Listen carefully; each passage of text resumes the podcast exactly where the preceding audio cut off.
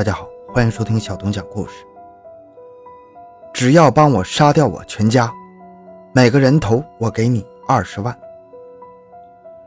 谁敢相信这句骇人听闻的话，居然出自一个年仅十八岁的高中生啊？都说父母是孩子的港湾，是最值得依靠的大树。可是河南周口的这位少年，仅仅因为学习压力大，就买凶杀亲。他的姐姐在临死之前还紧紧锁住弟弟的房间，以防止弟弟遭遇不测。亲人尽管是自身难保，也挂念着这个少年。那究竟是什么仇什么怨，竟让他干出如此残忍的事儿呢？欢迎收听由小东播讲的《十八岁高三学生花六十万雇凶弑父杀姐，姐姐临死前仍锁门保护弟弟》。回到现场。寻找真相。小东讲故事系列专辑由喜马拉雅独家播出。在二零一三年初接近新年的时候，某个贴吧一个论坛上出现这样一个恐怖的帖子。我感觉现在的生活很压抑。我表面善良亲和，没人知道我内心有多压抑。我渴望摆脱一切。甚至是杀掉所有人也在所不惜。如果有人愿意帮我，我愿意给你很多钱。这样一条看似疯魔的帖子，在贴吧每秒几千条、几万条的更新速度下被冲不见踪影，所以并没有人注意这个心理病态的少年。只有零零散散几个无聊的网友在帖子下边回复：“小屁孩乱想什么呢？好好学习吧。估计是游戏打多了。”分不清现实和梦幻。哎呀，叛逆期的少年罢了，大家别理他。发布这篇帖子的少年叫高伟胜，此时他正皱着眉头盯着电脑屏幕，一条条观看着帖子下网友的回复。就在他越看越暴躁的时候，帖子下面一个无名网友的留言吸引了高伟胜的注意。那位全黑头像的网友只在高伟胜的帖子下留下了三个字儿：“我帮你。”在看到这三个字儿一瞬间，高伟胜紧皱的眉头渐渐舒展开了。秉承着好奇，高伟胜点开了这个网友的主页，在对方发布的一堆帖子里，高伟胜忽然看到这样一条他感兴趣的帖子。对方在找工作论坛上发布了这样一句话：“本人现在异业，不怕吃苦，啥都能干，只要给钱，在我的能力范围内的事儿，我都帮您解决。”正是这后面一句话，紧紧地吸引了高伟胜的目光。没有犹豫，高伟胜立即点开了对方的私聊框，和这个陌生网友打起了招呼。高伟胜也不墨迹，直接单枪直入，说出了自己的要求：“我这儿有个工作，你干不干？干一次给你五万块。”这样的高薪诱惑，这位名叫吴强的陌生网友立即秒回了高伟胜：“什么工作？在外地还是在本地？”在河南周口杀掉我妈、我爸、我姐姐，一个人头给你五万。吴强看见这话，吓得一哆嗦，连忙回复高伟胜：“小屁孩，你开玩笑的吧？杀人？杀人我可不敢。”高伟胜也不墨迹，直接加价十五万，告诉吴强：“一个人头给他二十万，三个人就是六十万。”吴强是个赌徒，没有正经工作。早些年也因为偷鸡摸狗进过局子，在当地是个臭名昭著的小混混，因为赌博也欠下了巨额赌资，才会在网上发布一则说只要给钱自己什么都能干的帖子。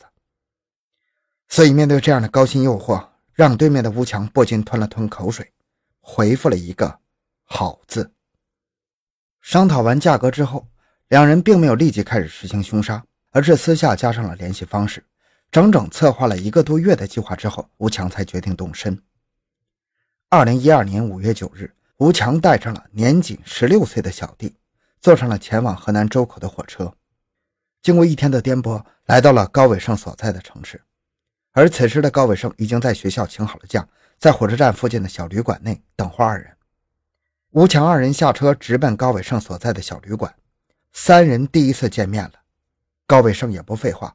将事先准备好的手套、帽子、砍刀等分发给吴强二人之后，简单核对计划，就匆匆离去了。就在实行计划的前一晚，高伟胜失眠了，或许是激动，或许是不安。高伟胜一遍一遍地幻想着所有的流程，幻想着一打开房门，已经看不见全家人，屋里只剩下他一个。到时候他要痛快地哭，这样就没有人怀疑一切是他干的。随后便收拾完所有东西，离开这个让他窒息的家。到时候没有人管他几点起几点睡，在干嘛、穿什么、吃什么。想到这儿，高伟胜露出了满意的笑容，带着对未来的期盼，高伟胜沉沉的睡去。第二天，高伟胜的计划如期展开了，但是跟料想的有些偏差的是，高伟胜的母亲不在家。但是此时的吴强二人已经停留在河南周口多日。高伟胜怕等再次回到学校就没有机会了，所以权衡再三，高伟胜给吴强发送了短信，告诉吴强可以行动了。吴强到达高伟胜家时已经是当天午夜了，高伟胜的姐姐和父亲此时睡得正香，而高伟胜要的就是这个效果，于是他们里应外合，高伟胜打开了家中的大门，放吴强二人进入，将二人带到屋内之后，高伟胜分别摸到了姐姐和父亲的房间门口。趴在两人的门口上，听着里面均匀的呼吸声，才松了口气。随后，高伟胜一个手势告诉吴强二人可以行动后，便回到自己的房间，紧闭房门，听着门外的一举一动。没过一会儿，高伟胜就听到了父亲和姐姐传来凄厉的惨叫声。听着二人的呼喊，高伟胜又兴奋又害怕。忽然，屋内的高伟胜又听见姐姐来到自己的房门口前，用力地拍打房间门，嘶吼着自己的名字，让自己。不要出来，还从外面紧紧地反锁了自己的房门。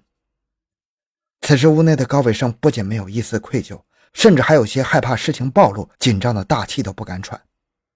可怜门外惨死的姐姐，到死都不知道，她用生命保护的弟弟，正是这场凶杀案的主谋。随着时间的流逝，屋内的高伟胜听不见外面的动静了，便慢慢的打开了自己的房门。此时的门外的场景，刺得高伟胜直发懵啊！客厅内地毯上浸满了高伟胜姐姐和父亲的血液，整整一滩，呈现着诡异的黑色。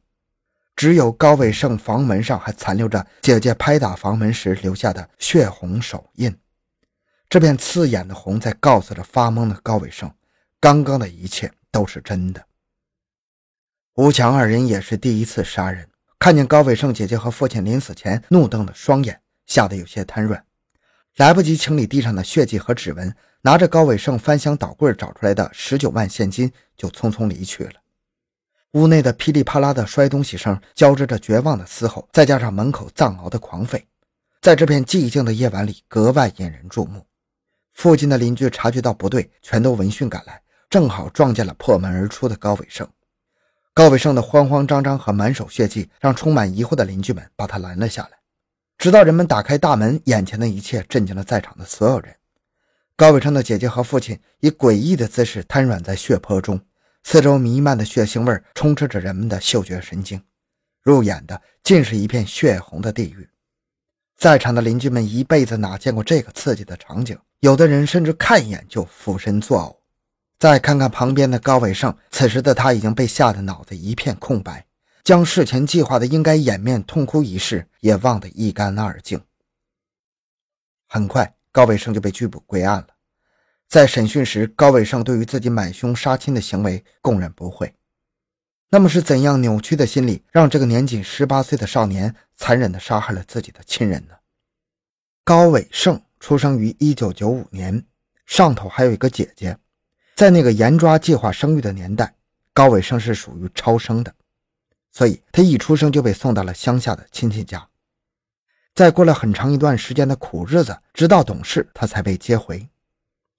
高伟胜的父亲是周口市人民法院审判委员会的委员，在政府机关工作的高家，家境很殷实，所以对于这个从小就吃尽苦头的儿子高伟胜，高爸高妈那是极尽宠爱啊。对于工作繁忙的高爸高妈来说，补偿孩子最好的方式，两人想到的只是给钱。所以，从小在身旁的孩子都穷得叮当乱响。所以，高伟胜无疑是同龄孩子中最有钱的。那时刚刚上初中的高伟胜就已经是名牌加身，出手阔绰，常常为了追女孩子就几百几千的就砸钱。提起高伟胜这个同学，同班同学想到就是一个词儿：土豪。渐渐的长大后的高伟胜开始沉迷上游戏，不出所料，他开始将所有的钱投资到了游戏里。这样的结果让高伟胜更加沉迷其中了。时间一久，成绩自然直线下降。但是作为高伟胜的父亲，他不这么想，他自然是望子成龙，希望儿子能考名牌大学，接替自己的班但是荒废学业已久的高伟胜上了高中，成绩也是倒数。这些高爸看在眼里，急在心里，所以高家饭桌上的话题常常都是围绕着高伟胜的成绩来展开的，这给高伟胜增加了很多的压力。为了能更好的监督高伟胜学习，高爸让高伟胜的姐姐前往高伟胜的学校进行陪读。高伟胜的姐姐对高伟胜也是很上心的，不仅日日夜夜的监督他学习，还为弟弟变着花样的准备每日的餐食，以求高伟胜每天以最好的精神状态认真学习。但是越这样，高伟胜就觉得越压抑。高伟胜喜欢打游戏和打篮球，经常是放学后准备放松一下，就被姐姐一个电话叫了回去。就算他满腹牢骚，却是敢怒不敢言。